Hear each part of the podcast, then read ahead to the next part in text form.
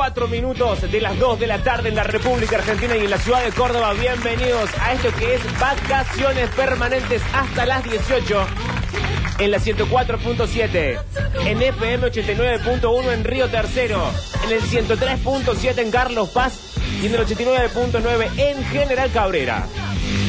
Y por supuesto, sean todos, todos, todos, todos, todos, todos, todos, todos, todos, todos, todos, todos, todos, todos, todos, todos, todos, todos, todos, y cada uno de ustedes, muy pero muy bienvenidos al 351-3506-360. Obviamente, mi nombre es Pablo Duri y no estoy solo, me acompañan en la punta de la mesa el señor Federico Fritelli. ¿Cómo estás? Todo bien, todo bien, acá arriba, che. Siempre arranco ¿Cuánta igual. energía? Es la nube. No entiendo por qué se quejan del arranque si siempre es Bienvenido. literalmente vacaciones temporales. Ah, para para eh, evitar el error del conductor están todos eh, muy despiertos, ¿no? Sí. Y además, a mi lado, Mariel Soria, ¿cómo estás? Hola, ¿cómo están? ¿Todo Es que yo pienso que cuando saludas así es como la GJ School. Eh, la velocidad. Institute. Básicamente me gusta el... A mí el arranque deslucido me saca de quicio. Sí, es verdad. A mí la gente que arranca, bueno, acá estamos, hola, sí, buenas tardes para todos. Como hermano, tenés un solo trabajo, ponle un poquito de voluntad. Sí, pasa que... mm, ¿Sabes quién arranca así como vos? ¿Quién? Eh, Berkovich. ¿En serio? Sí. Eh, Alejandro Berkovich. Alejandro Berkovich arranca muy, muy arriba. y después va cayendo como yo y empieza como... Le sale Después empieza palabras. odiado, saca al aire un, alguien, un diputado y ya se empieza a odiar y ya... ¿Y qué opinamos de, de la apertura Guido Casca? Hola, hola, hola. Bueno, ¿cómo te llamas? Ah, ah, de una. De una. así. Tampoco me gusta. A mí me gusta la apertura así como nombrar a la gente, ir saludando. Sí. In media res arranca Guido. Y es como que lo arranca con el programa empezado, es Sí, como yo- no sabes cuándo empieza ni cuándo ¿Y termina. por Sí, qué sí, no? Porque Guido está. Eh, no Él no está tiene todo el día horario, ahí. está todo el día ahí.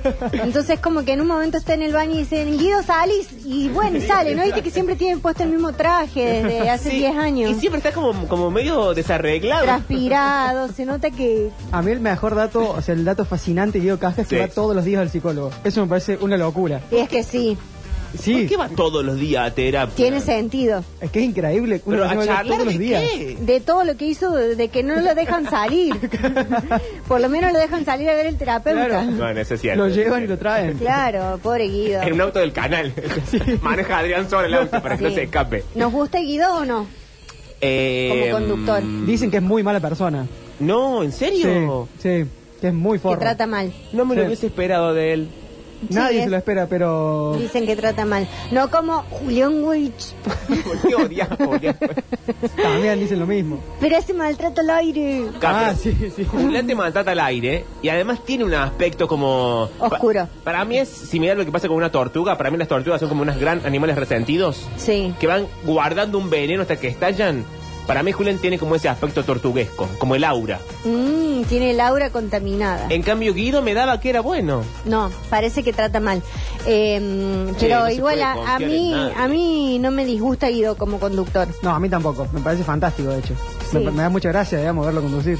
A mí lo que no entiendo de Guido Conducción es cuando él conduce pero fuera de cámara. Cuando se escucha la voz nomás. Claro, como- Porque es como que él se va del otro lado y dice yo me voy a sentar acá y voy a hablar. Ustedes apunten a los, a los concursantes. A mí me pasa con él, me pasa con él algo parecido a lo que me pasa con Nicolas Cage, que Sí. es que hay veces que hace cosas normales de una forma que nunca nadie en la vida lo hizo. Tipo, hacer cinco pasos de un lugar al otro y Guido Casca hace una cosa completamente extraordinaria, Sí. rarísima, a mil por hora. Sí. Y vos decís, eso no lo había visto nunca en mi vida. Y solamente se fue de un lugar de otro. Y Nicolas Cage también, a abrir la puerta de un taxi, ponele. Y hace, mm, pa, y abre una puerta del taxi.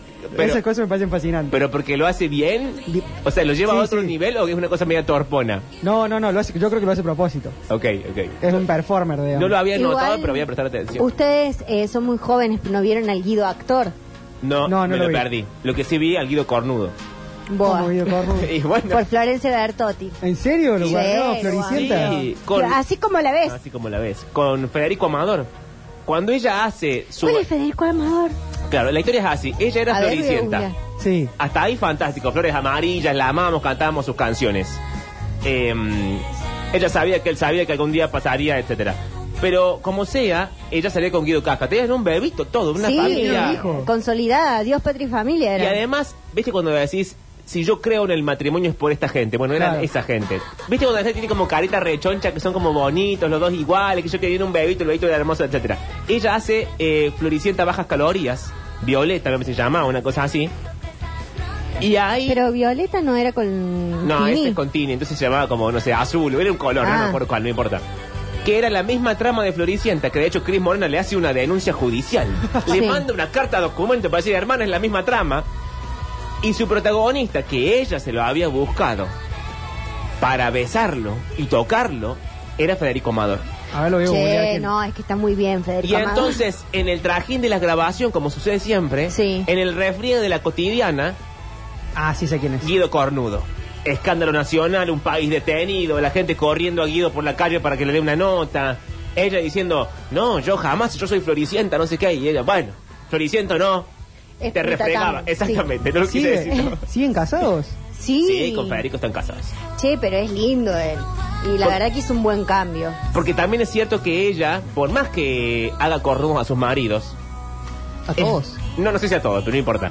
eh, es muy de la familia constituida. Sí. Ella se enamora, se casa, tiene un chiquito, tiene un novio como 8 o 9 años. Bueno, bueno. Bueno, es como media María del Soria. ahí. Bueno, bueno. Te faltó el chiquito, pero estábamos cerca. Ya he criado chiquitos ajenos. Eh, y esto no es una metáfora sexual. Iba a No, decir lo que te comes, iba a decir, pero me pareció muchísimo. No, por eso te atajé antes. te atajé antes. La novela se llamaba Nini. Nini, eso esa era. Yo decía un lo- color cualquiera. ¿Sabes que eh, Guido Actor, eh, perdón, ya vamos al tema del día, Sí, pero por favor. Guido Actor eh, nos dio muchas satisfacciones. ¿Sexuales? No, Pablo. Primero porque él empezó muy chiquito en una Ah. novela que se llamaba El Árbol Azul. Sí. ¿El árbol azul? Sí, eran todos niñitos. Bien. Entonces era una novela que veíamos a la tarde Pero en era la así merienda. una cosa Cris Morenesca antes de Cris Morena. Claro, era como Carrusel de Niños. Mm. Era la versión argentina de Carrusel de Niños. Una escuela, un montón de chiquitos yendo a la escuela. No te quiero arruinar la infancia, pero suena medio pedorreli todo lo que me estás contando. No, no, que la gente opine. Bueno, y después Guido, citar a la gente. sí, eh, mi gente. y después Guido eh, siguió su carrera como actor y tuvo una gran participación en verano del 98. Ah, eso me acuerdo. Eso iba a decir. Donde él hacía de novio. Ay, esta es la canción del árbol azul. Sí. Es la selva No sé, ¿qué era Yuya. ¿No sabés la letra? Sí, ¿Qué la ya me la estoy acordando. Hay que escarbar 30 años atrás. Escucha esta parte. A ver. Vida, vida, en tibia el corazón. Viva, En la risa de los niños. En tibia el corazón. Encontré la solución. Canta como muy argento. Porque es Yuya. Bueno, eh, y no da que en verano del 98 él eh, estaba Violeta, que era Agustina Cherry. Ah, ¿cuántas violetas? Bueno, era un nombre que gustaba mucho. Sí. Violeta se hace la de Camila, la de la película del Oscar. ¿Se enamora, de un cura, Uy, eso siempre garpa que era. Alejo. Bien. Y El de Alejo y Valentina. No, otro Ah. Alejo, que era este actor que después hizo cabecita con ella. Bueno, y... ¿Cabecita? Sí, cabecita que la presentación salía de Rodrigo antes de morir. Mm. Entonces, no, lo sé todo, Pablo. Entonces, eh, Octavio, que era el que la pretendía, ¿Gencarelli? Violeta, no, eh, Valentina se llama la novia de Octi. ah, bueno. Bueno, me hace confundir. Octavio en un momento tiene un accidente que es ciego. Oh, eso me gusta a mí. Cuando, en la mismo. época en que la novela el protagonista quedaba ciego, eso me Sí. gustaba. Hay que volver a la novela Hay que volver a la novela con María Rosa Gallo. A la de Migre. Bueno, y ahora entonces pretensión. Octavio queda ciego Sí. y él tuvo como toda una cosa muy, muy eh, de, de unas escenas magníficas con Agustina Cherry Él y él actuaba, ciego. actuaba bien de ciego o era bien de medio ciego. Ben Affleck en Daredevil que te miraba la cara, como el, el único ciego que miraba los No, ojos. él eh, actuaba bien de ciego. Lo que pasa es que Violeta estaba enamorada de Alejo. No. Entonces en un momento ella queda embarazada y pierde el bebé. Ah, no, mirá. che, cuánto, cu- cuánto daño. Bueno, es Cris Morena. Y Octavio se da cuenta que Violeta está enamorada y entonces eh, acepta Sí. que Violeta está enamorada. Volvimos a ver en el 98. Estamos en verano. lo que es el musicalizador. y eh, entonces recupera la vista. Ah, Ah. ¿qué tal si así, promediando febrero, o sea, la semana que viene, pues no la otra, vengo yo como que me quedé ciego? ¡Ay. Y yo puedo estar Fantástico. inválida. Sí, vos venís en silla de Y ruedas. yo pierdo la memoria. No te la mismo tiempo, no, la gente se va a dar cuenta. Sí, sí, estaría buenísimo. Yo ando chocando las cosas. Porque como salimos en Twitch, Sucesos TV y en YouTube, igual madera, Sucesos TV, hay que aprovechar el, el recurso telenovelesco. Sí, totalmente. Porque para la radio da igual que yo esté ciego, pero que la gente me, llega- me vea llegar con una venda en los ojos, una venda media manchada con sangre, me gustaría, como que recién estoy Como que operado. te metieron un tiro recién. Un ojo Bueno, y yo, igual, y yo igual vengo al trabajo, ¿me entendés? Claro, sí. Y vos llegas... y Porque te- si no te van a descontar el día. Sí, si no- y vos llegas y te filmamos entrando en silla de rueda, que en esa comba que hace la puerta, que hace la silla de rueda, no gira, y va a ser divertidísimo. Voy a quedar así como Va a ser un gran video. Y después dices, ¿qué? ¿Dónde estoy? Y acá rato. ¿Quiénes No, son? che, acabo de pasar por un lugar donde había gente jugando con unos palos y pasaba una pelota de un lado para el otro. ¿Y qué es eso? Uy, se, olvidó el del tenis. No, y, se- y- lo podemos confundir, le decimos que es Manuel. ¿Cómo hacen los oyentes? Claro. No, en realidad Fede no se lo confunden. A Manu le dicen Fede. Es una cosa rarísima que se confunden a un solo miembro de la dupla y no a los dos. Es rarísimo. Se llama maldad, básicamente. A ver, pero quiero que antes de cambiar el tema, veamos qué dice la gente porque han llegado algunos mensajes. Hola. ¡Hola, Pablo! ¿Cómo está? Buenas tardes. La gente arranca igual de arriba que yo. Claro. Claro, y la gente es lo que recibe de vos, por eso está comiendo y arrancamos a los gritos. Es como, La que, gente ¿qué se pasa? Eh, acá el, llegó el humor del día, atención. Uy, Si te portás mal, Guido te casca. bueno, Bueno, ah, bueno, el humor de la gente. son las 2 de la tarde. Son las 2 de la tarde, hace muchísimo calor en la ciudad de Córdoba. Si a mí me deja floricienta, también iría a terapia todos los días, dice un oyente acá. Che, Lo dice Guille, es cierto. Pero no, sí es una tarada. Pero es buena, ¿no? ¿Viste? Nunca floricienta. Un novelón floricienta. Cuando se muere Federico, el, el freezer. Sí. Bueno, atención. Que he odiado el actor. Sí, sí, sí, sí. Bueno, odiado para siempre. Es que lo van a joder a cada rato y él ya no quiere tener más nada que ver. Es como le pasó a Harry Potter que dejó de hacer Harry Potter y lo siguiente que agarró fue la obra de teatro donde se ponía en pito con un caballo. Fue como, Sí. bueno, hermano, no te, no te, no te esfuerces tanto. Claro. Bueno, mucha gente le pasó eso a, a Jennifer Aniston también. Le querían Sí. seguir cortando el pelo igual que Rachel en la primera temporada. Igual yo no entiendo el reniego. O sea, lo entiendo por una cuestión profesional, de no sé qué, del, del- de la, ¿cómo se llama? El prestigio, toda esa huevada. Pero a la hora de la verdad te fue bien, la pegaste, seguís cobrando. Yo sabés cómo me dejo el pelo como Rachel para siempre. No, pe- bueno, pero porque vos sos una persona que no ti- tiene la ambición en el piso. Yo contate que me den plata para sobrevivir y comprarme dos o tres cosas que necesito, yo estoy. no, así de eso no se trata la vida. Por eso Jennifer Aniston gana un millón de dólares y vos en cuotas. Y yo como 15 ceros menos, más o menos. Antes del árbol azul, el pequeño Guido actuó en clave de sol. Sí, Clave es sol. verdad. Acá aportan. A ver, y último mensaje antes de que cambiemos y vayamos directamente al tema del día. Sí, Pablito, sí, Floricienta fue una más. La novela estuvo muy, muy buena, muy buena, yo me lo vi toda. y otra cosa, Mariel, eh, vamos a tener que ponernos en campaña ahí a buscarle un, una pareja, Pablito, eh, no sé si tiene, ¿no? Pero ayer cuando estaba cerrando el programa, No, no, eh, no, no, no, dijo no, no, que... no, no. No recordemos lo que dije ayer. Lo voy a buscar. ¿Qué dijo? No lo escuché, no lo escuché. ¿Qué dijo Juancito? Lo que dije ayer lo dije ayer, se acabó. Acá alguien pide novelas en contexto de Floricienta. Hubiese sido una buena idea, pero novelas en contexto murió con Metrópolis.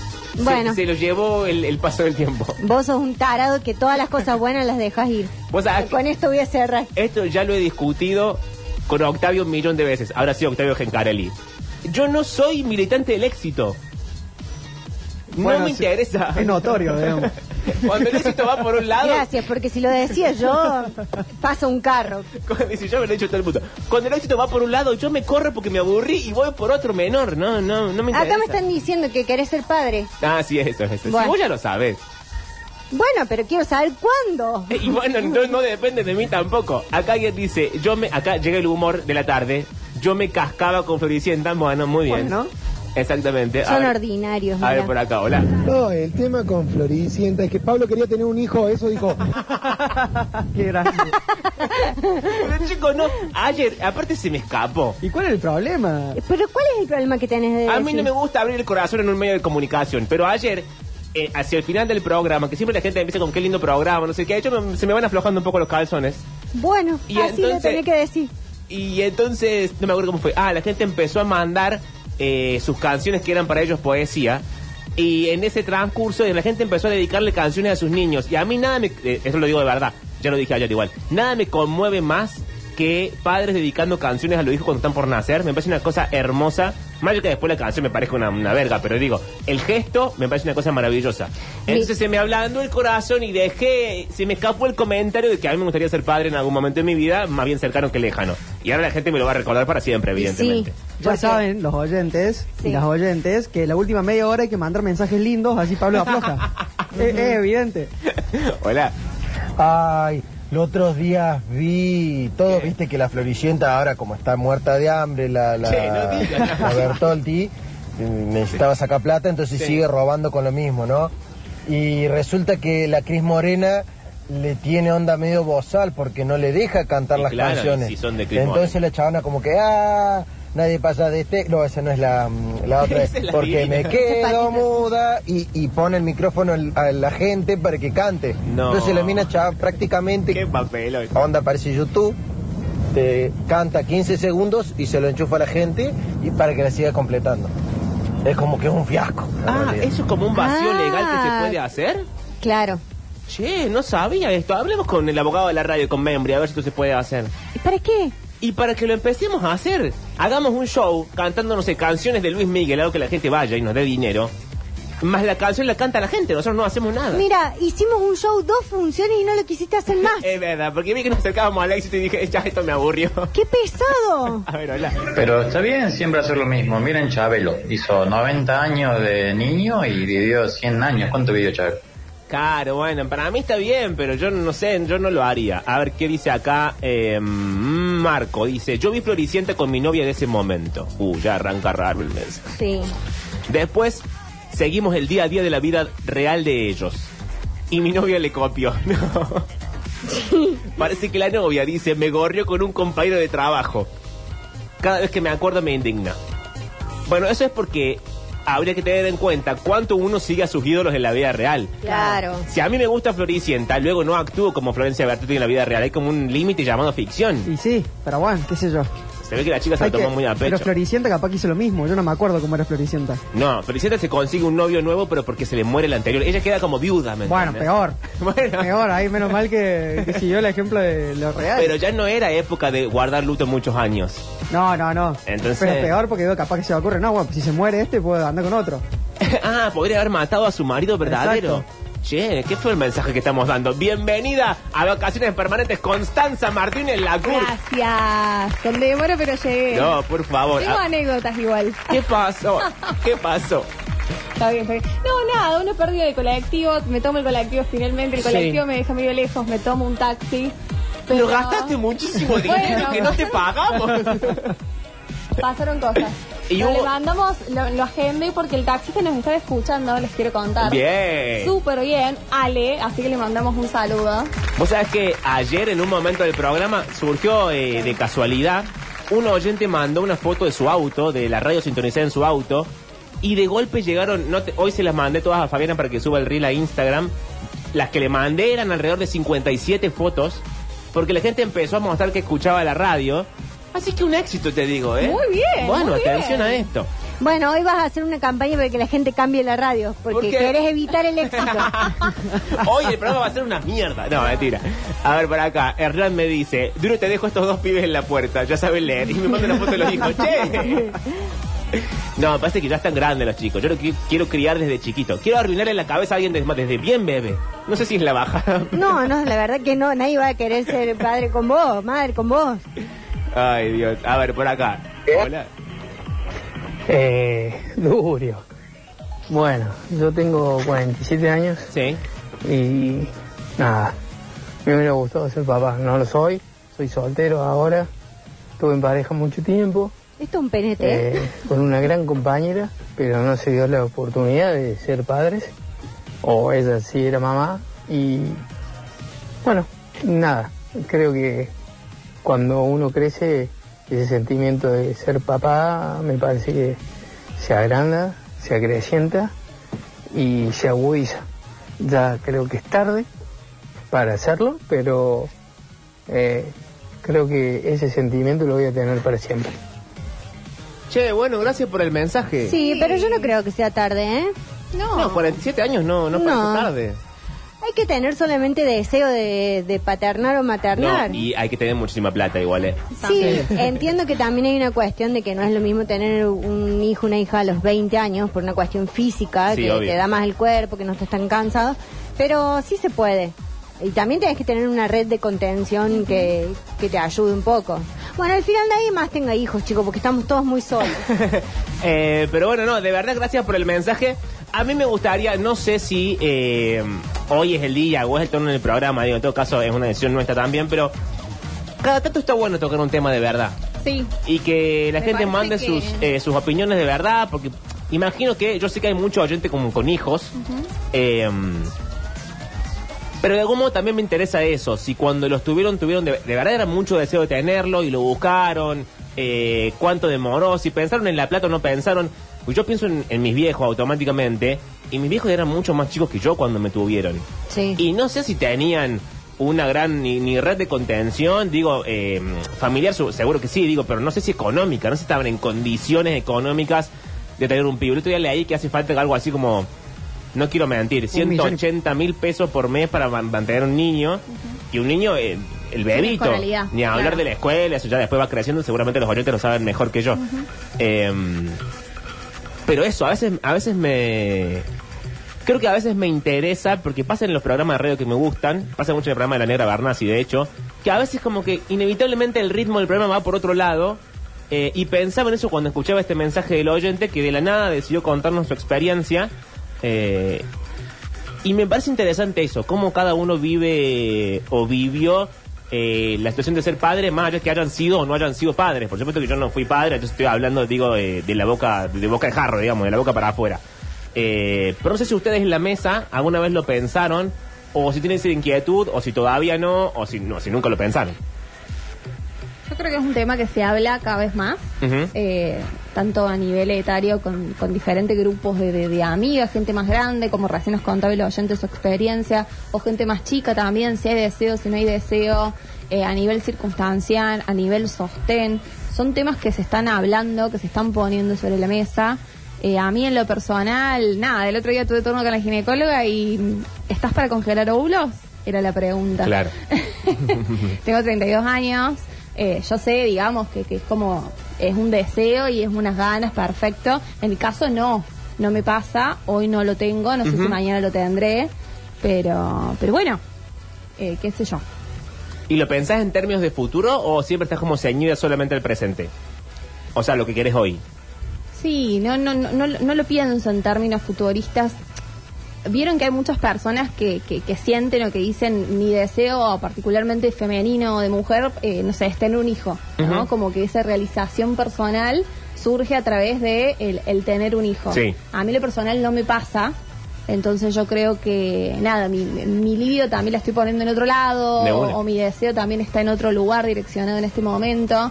Por eso digo, yo no cierro la puerta, no sé si mañana de repente me pintará, me gustará y, y si podré también o no, pero, pero bueno, en lo personal me, me sucede eso. Fede, Mariel. Es- a mí me pasa que mm, me pasa algo raro. A, a mí me gustaría en, al- en algún momento donde mi futuro esté más definido y todo eso, como Sí. obviamente a todo el mundo le gustaría eso. Yo no sé si alguien efectivamente tiene un hijo así, salvo los futbolistas, que sé yo, que empiezan a tener hijos. Eh, pero siempre pienso, bueno, si ya sé que voy a tener más o menos el mismo sueldo durante 10 años, entonces bueno, ahí sí voy a tener un hijo. No creo que eso llegue a pasar jamás. Eh, pero pensaba que eh, qué difícil que debe ser eh, sentirse que uno está para ser padre, digamos. O sea, yo lo veo a mi viejo y para mí mi viejo siempre fue un padre, digamos. Nunca fue un, un joven adulto como yo, digamos, que eh, tuvo un hijo y después se fue haciendo padre sobre la marcha. Para mí fue siempre una persona que tenía que ser padre y yo no me siento así.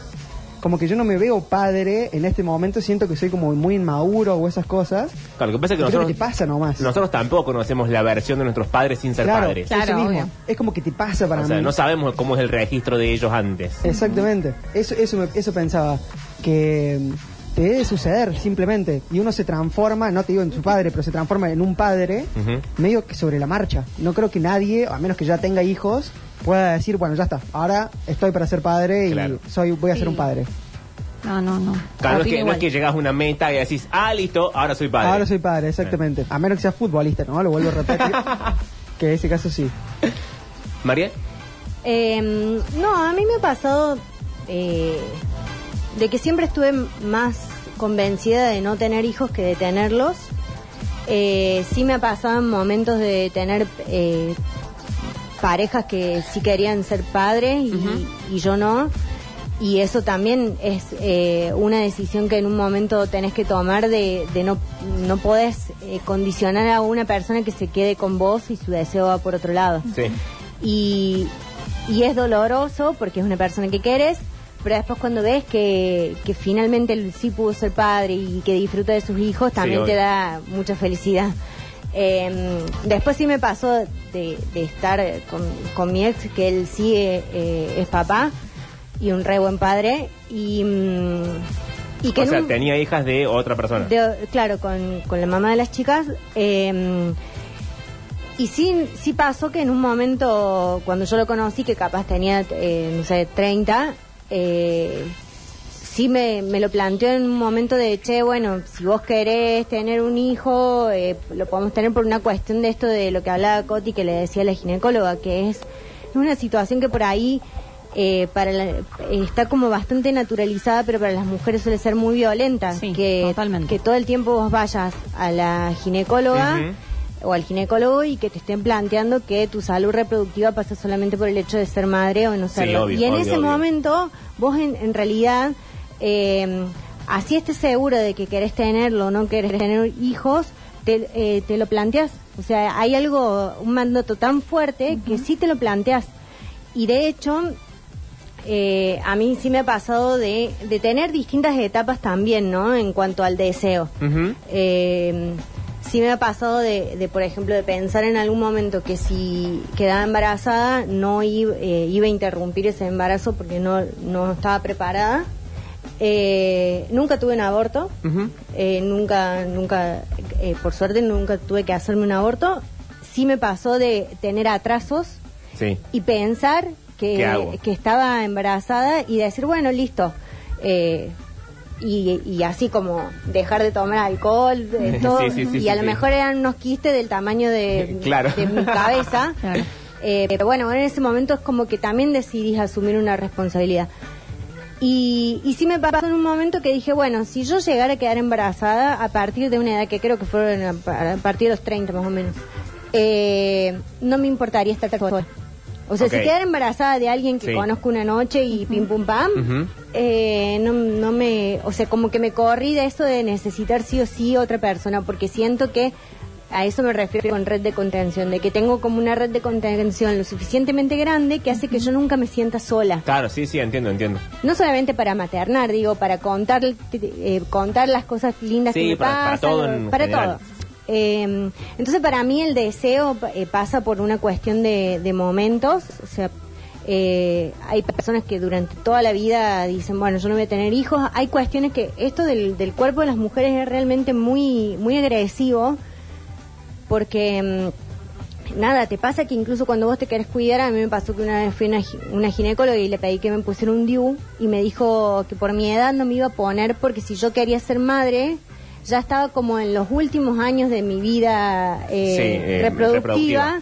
Entonces que después no iba a poder tenerlo y me iba a someter a un montón de tratamientos y después me iba a frustrar y que qué sé yo, cuando en realidad, o sea, lo estoy decidiendo yo. Sí. Estoy decidiendo yo tener ciertos cuidados y después yo me haré cargo de la misma manera que cuando tenga Sí, sí, 50 claro, eso años me claro, haré sí. responsable de que si no tuve un embarazo, bueno, no lo tuve por decisión mía. ¿Saben en qué mm, en qué estaba pensando? Ahí, ahí leo los mensajes de la gente que hay un par ahí escritos, hay, un- hay varios audios. Eh, pueden mandar lo que quieran, obviamente, su experiencia al 3513-506-360. Pero ¿sabes qué estaba pensando? En que lo voy a volver medio literario para no para que no sea sobre mí, pero siento que hay como mm, una porción de amor que solamente tiene un destino que es como tener un hijo. O sea, hay siento que hay una porción de amor, en mi caso lo siento, que hay una porción de amor que no tiene destinatario ni destinataria específico, pero sí siento que sería un hijo. O sea, me da mucha, me da mucha curiosidad saber cómo es la experiencia de verdaderamente, eh, no sé si el hecho de que alguien dependa de vos, no sé si es lo que me parece más divertido, pero que alguien, de tener que acompañar a alguien durante toda la vida y más o menos cuidar a la persona y estar encima, y ver que crece y se aleja, porque también hay algo de... eh, de la sensación que me resulta muy extraña. Me pasa con- a mí con mis viejos, por ejemplo. Hay un punto eh, en el cual yo al mismo tiempo crecí y dejé de ser el nene que era, porque obviamente pasó el tiempo, pero al mismo tiempo sigo siendo un hijo. Y sigo yendo a la casa de mis viejos y cuando voy me comporto como hijo. Que es un rol que no tengo en el resto de la vida. No vengo acá y me comporto como hijo de los Brizuela. Por suerte, digo, si no estaríamos, estaríamos todos locos. Sería algún peor de lo que ya es. Pero eh, es un rol que uno ocupa en un solo lugar de su Sí. vida y que me da mucha curiosidad cómo es el otro lado del, del mostrador, el rol de padre. Me pasó por una cuestión de diferencia etaria que cuando mi hermano era muy, muy chiquito, yo lo cuidaba. Mi viejo trabajaban todo el día. Entonces yo lo cuidaba, lo llevaba al jardín, yo salía del secundario, lo pasaba a buscar al jardín, tomábamos un colectivo hasta Villa Allende, digo, hacíamos todo el trecho. Y hoy que lo veo a mi hermano que tiene 20 años, me resulta extraña la sensación de que yo cargaba ese cuerpo. O sea, yo cuidaba ese cuerpo, cuando tenía fiebre yo faltaba al colegio para quedarme con él, yo lo hacía dormir, yo lo buscaba en el jardín, yo le hacía la merienda, etcétera. Y ahora es una persona de 20 años. Y eh, siento que mi cerebro, aunque entiende que pasaron 20 años y entiende toda la razón, hay algo del orden del cariño que no alcanzo a procesar de, che, ¿en qué momento pasó? O sea, ¿en qué momento mi hermano dejó de ser un bebé para ser un chabón de 20 años? Y siento que eso como padre, y que te pase no una vez, sino dos, tres, o la cantidad de hijos que tengas, debe ser enormemente fuerte y movilizante para vivir. Sí, pero insisto que para mí es toda una cuestión de, de, de conexión y no de orden natural. Eh, así como viste que hay gente que, que toda la vida está con su mismo compañero o compañero eh, y tienen como esa relación que vos decís, bueno, ¿cómo se aguantan? Y bueno, sí, se aguantan. Sí, encontraron la fórmula, digamos. Se, se quieren, se Sí. respetan, no sé, se aguantan, se, se, se aman, no sé. Eh, digo porque también he visto mucha gente que a lo mejor eh, tiene hijos y no, no les tiene cariño, no les tiene aprecio. Ah, obvio, obvio, sí. Entonces, Yo estoy hablando de un caso muy concreto y particular. Claro, eh, pero... Al margen de la realidad económica y social de, de la Argentina. Sí, sí, pero es como eso. Yo eh, la, eh, la otra vez hablaba con un amigo que, mm, que es mucho más grande que yo, te diría que casi tiene la edad de mi papá, éramos compañeros de- del trabajo. Y él tiene sus hijos grandes, ya, no sé, en tener los hijos cerca de 30. Eh, y yo en un momento le dije, menos mal que en este en esta situación del país, eh, siempre pienso, menos mal que no tengo hijos. Y él me dijo, ¿sabes qué? Te acomodas. Claro. Porque siempre estamos como pensando en eso, de que no, bueno, eh, voy a tener un hijo cuando me reciba. Voy a tener un hijo cuando... Cuando tenga plata, cuando... Entiendo que hay situaciones que en la medida de lo posible, si vos podés tener esa organización, está buenísimo, pero ¿quién puede? Es lo que dice Fede. Sí, un sí, jugador en de esta fútbol. realidad no podemos ¿Entendés? Que ya tiene nada. su carrera eh, eh, armada, que ya tiene su plata, que no tiene que pensar en Sí, que otras vas a cosas. saber que va a contar con un rédito económico a posteriori que, bueno, Claro. va a dar otra solvencia quizás, Eh, No, y pasa esto, que por ejemplo, vos decís, bueno, hay como una cuestión de, de desarrollo individual que al cual uno quiere llegar a veces, que es, bueno, pero me- antes de tener un hijo me gustaría al menos tener un buen trabajo o terminar la tesis, no sé. Y yo por ahí pienso, ¿cuántas cosas mis viejos se quedaron sin hacer? Porque Sí, sí, tenés que relegar un montón de cosas. Sí, sí. Sí. Eh, o lo veo con amigas que están, no sé, tratando de terminar una tesis hace cuatro años y a lo mejor otra amiga dice, ah, bueno, pero esta no me da bola, le hablo y, y tiene dos pibes y está Claro. tratando de terminar una tesis. Sí, o obvio. sea, al revés tendría que ser, decirle, che, ¿Querés que te ayude con ¿querés que te lleve algo de comer mientras vos te pones con la tesis? Te así? mates. No, no sé, Posta, no, lo llevo a los sí. chicos al cine un rato, así vos te puedes, o no sé, dormir, qué sé yo. Es como entender un poco, pero es verdad que, que para mí el deseo, no a veces uno lo condiciona a los miedos que le da la inestabilidad que hay eh, eh, coyunturalmente, digamos, o sea, sí, a o sea, la propia coyunturalmente y también históricamente. Como Sí. Es medio inestable todo siempre. pero lo cierto es que después, y vos pensás, eh, o, o yo lo pienso en mi casa, que nosotros siempre fuimos una familia clase media baja, eh, de mis viejos rompiéndose el lomo para laburar, que a nosotros nunca nos falte nada, Y bueno, a veces habremos tenido un poco menos, un poco más, Sí, pero obvio. nunca nos faltó cariño. Entonces ahí había, ahí radica el, el deseo. Sí, el eje de la de que ellos sí querían ser padres. A ver, quiero ver qué, qué dicen ustedes del otro lado. 351-3506-360, programa medio insólito en términos del tono, pero fue hacia allá y me parece bien también. A ver acá, eh, Clara dice... Lamentablemente, si pensás en la economía, no podrás traer niños al mundo. Nosotros tenemos uno de 8 años y por más que nos gustaría tener un segundo, sería egoísta tenerlo y no poder darle una buena vida a los dos. Eh, a ver por acá, eh, Hernán dice, uno no está preparado para ser padre hasta que tiene el primer hijo y es todos los días aprender algo nuevo. Me gustaría tener una Mariel en mi vida, dice Guille por acá. Eh, Bueno. Pipi dice, me, siento identificada con vos Mariel y te manda emojis de corazón. Mm, a ver por acá. ¿En qué? De todo lo que dije. Y parece que lo mandan en ese momento y Claro. queda ahí. Eh, Diego dice, es bastante inexplicable esto de paternar. Es muy difícil compartir la experiencia o tratar de explicarla. En mi caso, tengo a mi compañera que es la mejor mamá del mundo y la ternura, como escuché en tu podcast, Pablo. La ternura es la explicación. Bueno, es cierto. Eh, me había olvidado, gracias Diego por hacerme acordar. Yo tengo un podcast en el que hablo sobre amor, o sea, invito gente que habla de un tema particular y de ahí vamos derivando al amor. Entonces hay un capítulo del fútbol con el Octa, hay uno con Mariel de humor, que son la, la gente que ustedes conocen, hay uno con Fede de tenis, pero hay otras más otras personas que ustedes quizás no conocen, pero que son parte del podcast. En el medio de eso hablé con eh, Lucía Moraz, eh, que es mamá, que fue mamá hace poco, va hace poco, creo que tiene uno o dos años el nene. Eh, Un año me parece que dice cuando habla. cuando habla me parece que tiene un año. Sí. eh, y hablamos solamente de eso, del hecho de la- del amor y de ser madre.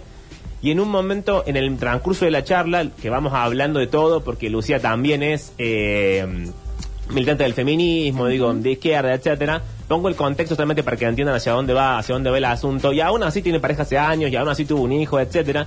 Y creo que la clave, si escuchan el capítulo, es la ternura. De hecho, hay un momento súper tierno en el cual ella le va escribiendo como cartas al hijo Sí. a medida que va creciendo. Y en el podcast le lee una carta, me lee a mí la carta, la lee para toda la gente que lo escuche, por supuesto. Y hay un nivel de ternura lo que le va diciendo al nene, porque claro, ella va viviendo la, la- la situación a medida que avanza. Entonces tiene más miedo, tiene menos miedo, recurre a la madre que la ayuda, a las amigas, qué sé yo. Y también recae en eso que decías vos, Mariel, de eh, en el momento en que fui madre, no me hacían falta amigos para salir de joda. Me hacía falta que alguien me dijera, che, ¿querés que te ayude con algo? ¿Querés que te lleve una torta? ¿Querés que, no sé, juego con el nene mientras vos dormís? Exacto. Hay algo de eso, ¿no? De la, mm, de la contención que se genera alrededor y de estar presente cuando el otro no puede devolvértelo nunca, porque nunca te va a poder devolver el hecho que vos estés ahí al lado. Sí, y también me parece que hay algo re lindo que ella dice en el podcast que tiene que ver con que vos podés eh, entrar como en un montón de, de eh, marketing ma- eh, para maternar y paternar, que Sí. es eso que ella dice que con su pareja escuchaban podcast y veían cuál era la mejor cuna y cuál era esto y cuál era el otro, que es un, todo un, un mercado que está hecho para eso y que después en realidad te das cuenta que hacen falta otras cosas. Sí. Eh, y eso, eh, cuando escuché el podcast, que me gustó muchísimo, eh, me hizo acordar a un libro que yo leí hace muchos años, que me lo supo regalar una amiga cuando yo conocí a mi ex y de repente experimenté otra experiencia que era la de ser madrastra. Claro. Eh, que es también un, un rol súper complejo, porque vos no sos la madre, pero los chicos viven con vos. Sí, claro. Entonces hay un rol que ocupas que es un híbrido, que después también cuando te separas es lo, lo difícil, digamos. Sí, porque hay otras per- que no vas a ver más. no las ves más. Eh, y ella me regaló un libro que se llama Según Roxy, que es un libro muy muy eh, básico, digamos, Sí. una, una, eran dos chicas que escribían en la época de los, eh, de los blogs, hacían eh, como estos blogs que, que fueron muy populares por allá por el 2010 o antes, que eran como personajes ficticios escribiendo, como lo hacía Casiari Sí. con Más respeto que soy tu madre y demás. Y ellas escribían desde un personaje que se llamaba Roxy, que eh, iba a ser mamá y contaba todas sus experiencias. Y después ese blog se hizo libro y fue una obra de teatro también, qué sé yo. Y el libro es muy divertido porque ella empieza a contar todas estas cosas que le pasan con eh, su experiencia tratando de ella trabajar en una inmobiliaria y teniendo 10.000 cosas y tratando de ser la madre perfecta y, tratando de llevarse bien con su pareja y las cosas que ella se imaginaba y las cosas que no suceden y las cosas que a, que a su pareja le pasan como padre y que después tampoco suceden. Eh, tiene como nostalgia también de, de, me acuerdo cuando fui de mochilera a Perú, Sí. que era retrosca y no sé qué, y ahora estoy viendo si me hago las uñas y que... y hay un momento que también, que, que me acuerdo de ese libro, es muy gracioso, pero hay un momento de una carta que ella le escribe a la nena, Clarita se llamaba la nena, y le, le va diciendo, le va relatando cosas muy parecidas a las que relata este, eh, Lucía en el Sí. podcast. Y es de una ternura que te hace llorar así. más. y también hay una serie que se las recomiendo que está en YouTube, que se llama Según Roxy, que tiene un elenco zarpado de actores argentinos. O sea, cada capítulo es muy cortita, es muy divertida para ver así algo Dinámico, sí. Eh, está muy buena y es aparte de acá, de Argentina, así que... Bueno, mortal. Hechas entonces las recomendaciones, tengo más mensajes. Acá Juli dice, tan real lo que está diciendo Mariel, el miedo de que está planteado de criar un hijo en este contexto. Gracias por hablar de esto. A mí me supieron decir que el tiempo totalmente perfecto no existe. Siempre vamos a sentir que nos falta algo, un buen trabajo, una recibida, etcétera, etcétera. Fede dice, chicos, estoy en una relación larga y el tema de la maternidad se habla siempre. Porque uno va creciendo y cambiando en su pensamiento y en el sentir. No dejen de hablar del tema, me parece clave para poder pensar un futuro con la otra persona. Es un tema muy importante. A ver, tengo, tengo un poco miedo de los audios, pero vamos a ir pasando. A ver, Paula, ¿qué dice? Buenas, qué loco todo lo que están contando. Eh, a mí me pasó que, bueno, como Pablo tengo hermanos muy chicos y en mi casa, hasta que no me fui de mi casa a los 25, nunca dejé de convivir con niñas. Entonces nunca me planteé la posibilidad de ser mamá hasta que me lo propuso mi pareja y lo decidí, medio que lo decidimos, y, pero yo no estaba muy convencida del todo hasta que se empezó a debatir la ley en el 2018 de interrupción voluntaria del embarazo y después de, de la- de- del debate, por más de que ese año la ley no sale, eh, ahí dije, no, sí, quiero ser mamá. O sea, como que veía que había posibilidad, como que tenía las herramientas y tenía eh, la posibilidad de elección. Eh, pero bueno, también nos tomamos nuestro tiempo. Recién Amelia tiene seis meses. eh, y la verdad que es hermoso. Eh, es la única persona con la que yo soy divertida.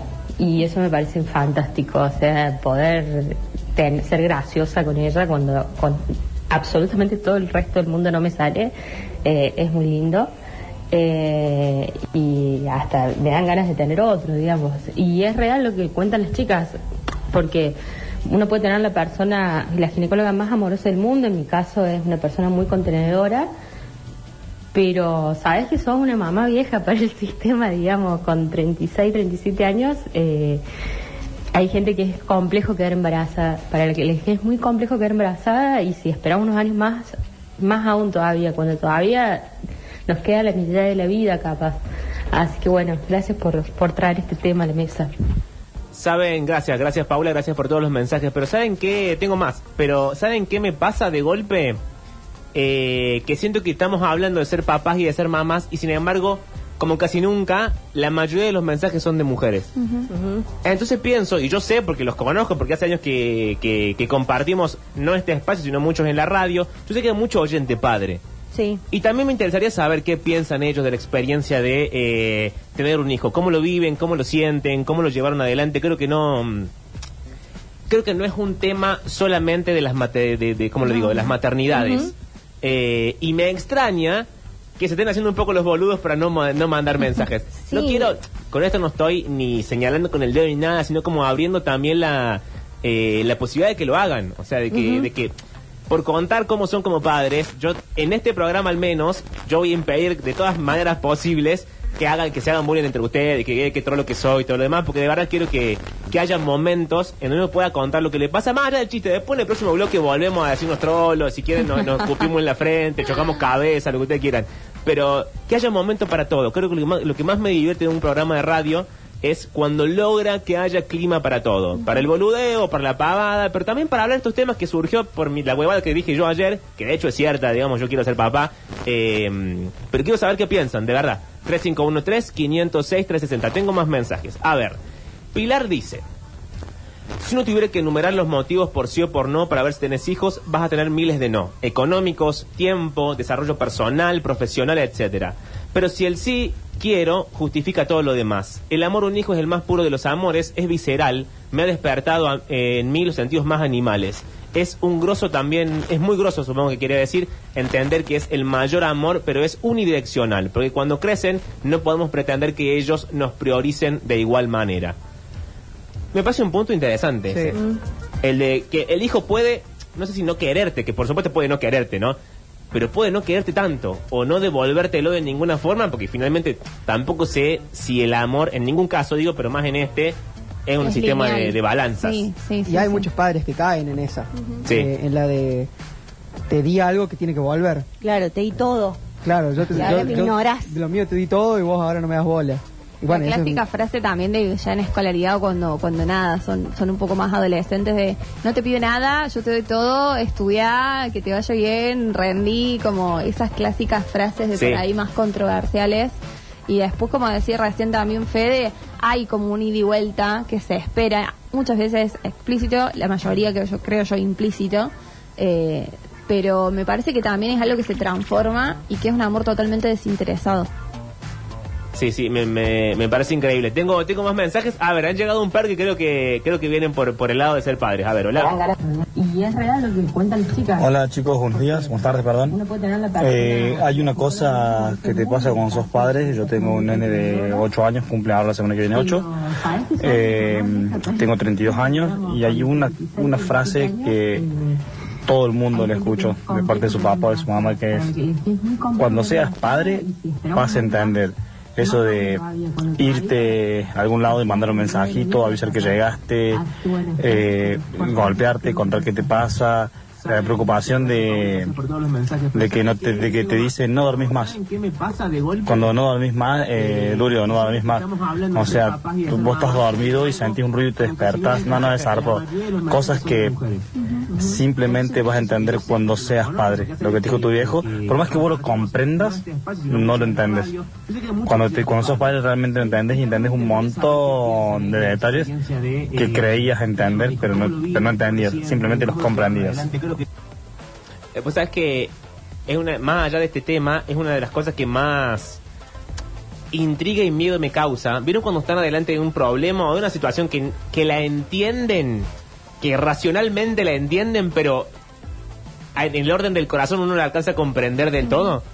Esos momentos de la vida me, me dejan como medio helado, porque entiendo la lógica del asunto, entiendo que me digas esto funciona así, así, así, pero no termino de, como de comprender el, el- la totalidad del asunto. Y creo que ser padre eh, en algún punto va por ahí, como decía el oyente. Uno entiende, porque tiene padres, porque etcétera, porque etcétera, pero no lo comprende del todo hasta que finalmente no te pasa.